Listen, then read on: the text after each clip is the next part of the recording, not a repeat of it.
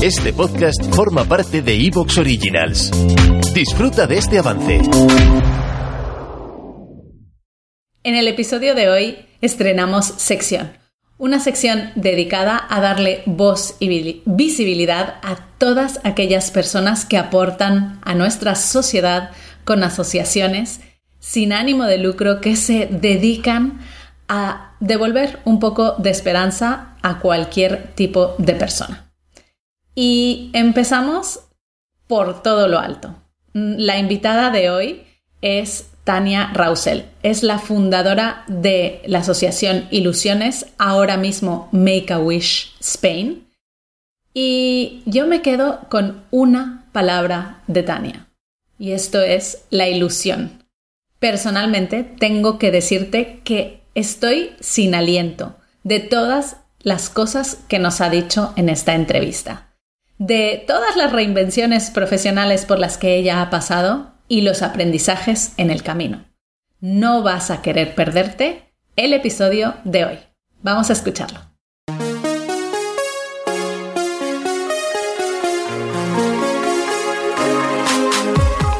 Bienvenida a Madres Reinventadas, presentado por Billy Sastre, un podcast para madres que están redefiniendo el concepto de trabajar sin renunciar a su vida familiar.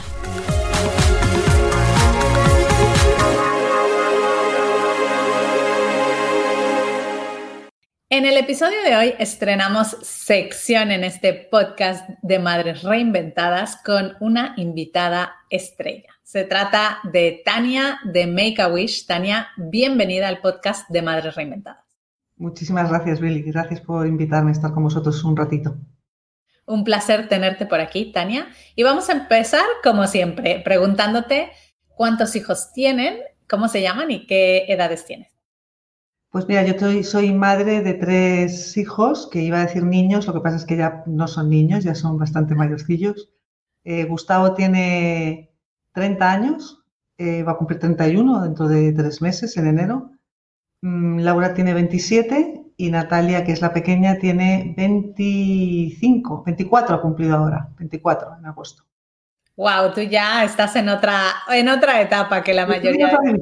No, las madres ya sabemos que cada etapa tiene su cosa, ¿no? Pues es verdad, esta etapa también la tiene, sí. Sí, sí, correcto, correcto. Bueno, Tania, pues vamos a hacer un viaje en el tiempo, si te parece.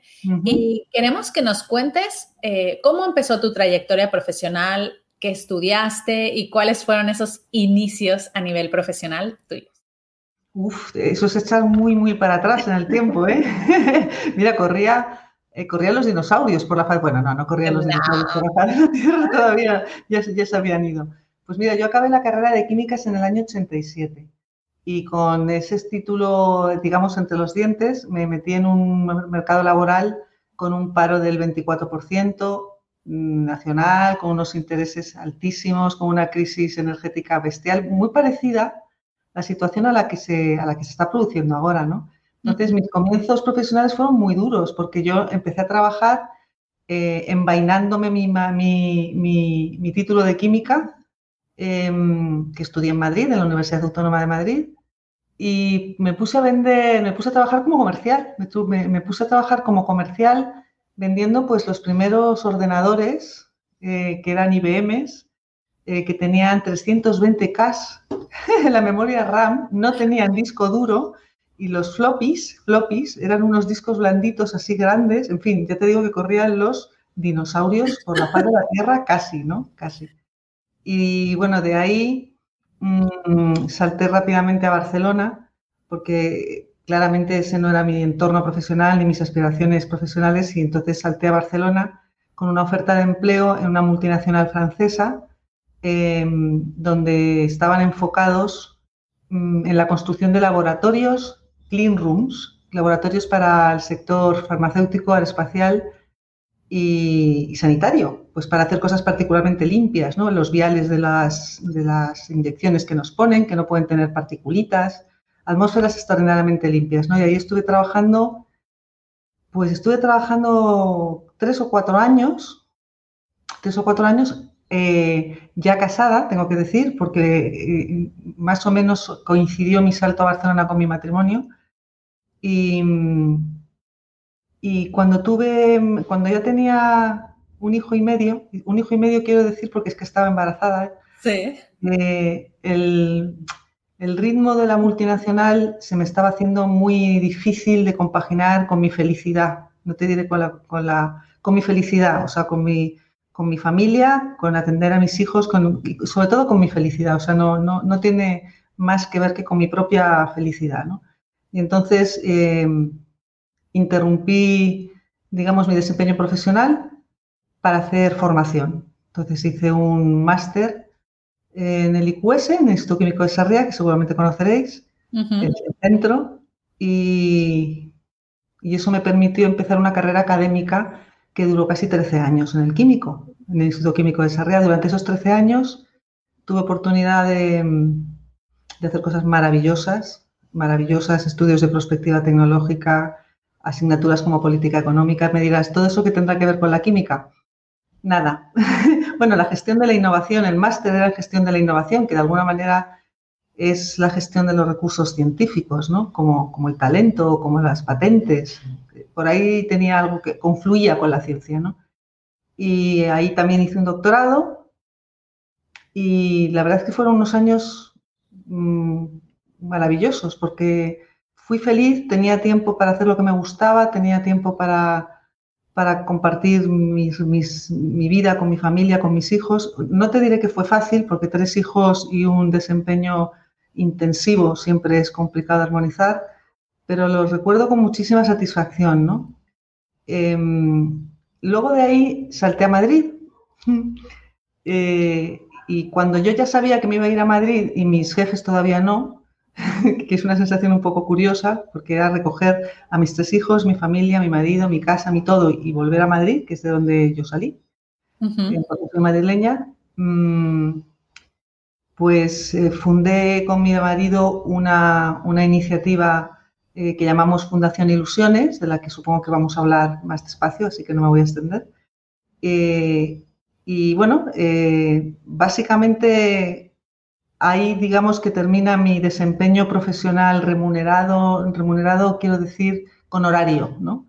Con horario, con horario y con equipo, ¿no? Hace como unos cuatro o cinco años eh, renuncié a la dirección de, de, la fundación que habíamos creado, que había creado. Ahora estoy en el patronato y desde hace ese tiempo más o menos, cuatro o cinco años, mm, soy escritora.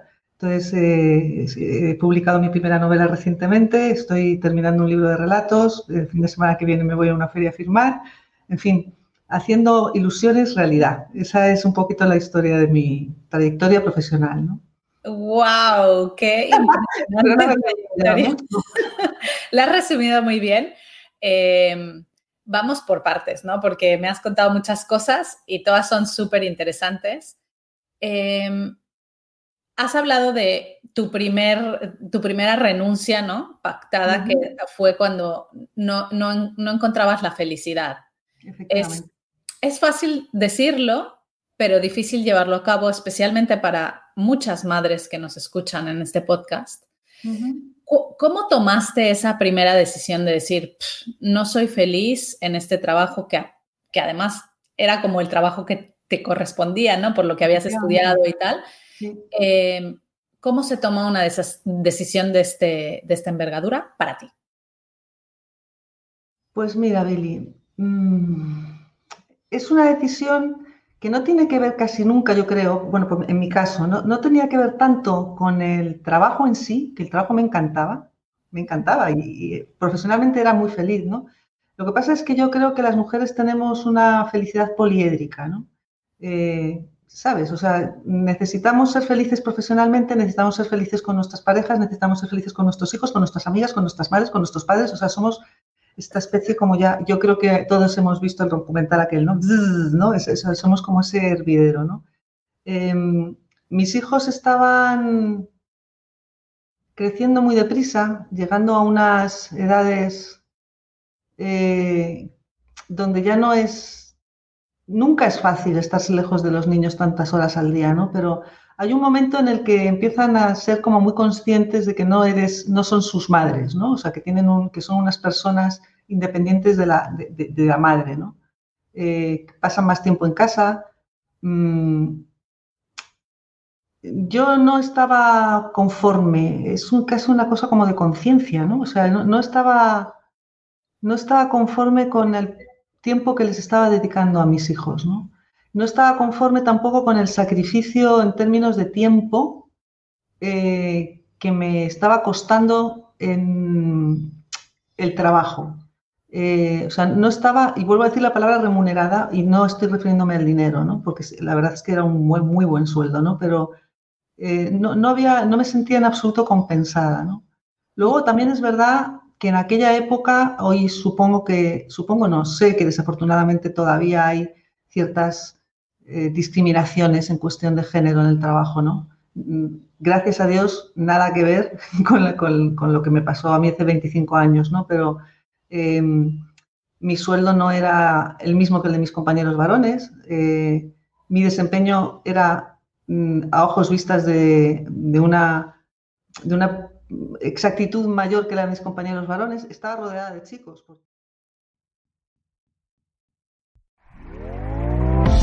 ¿Te está gustando lo que escuchas? Este podcast forma parte de Evox Originals y puedes escucharlo completo y gratis desde la aplicación de Evox. Instálala desde tu store y suscríbete a él para no perderte ningún episodio.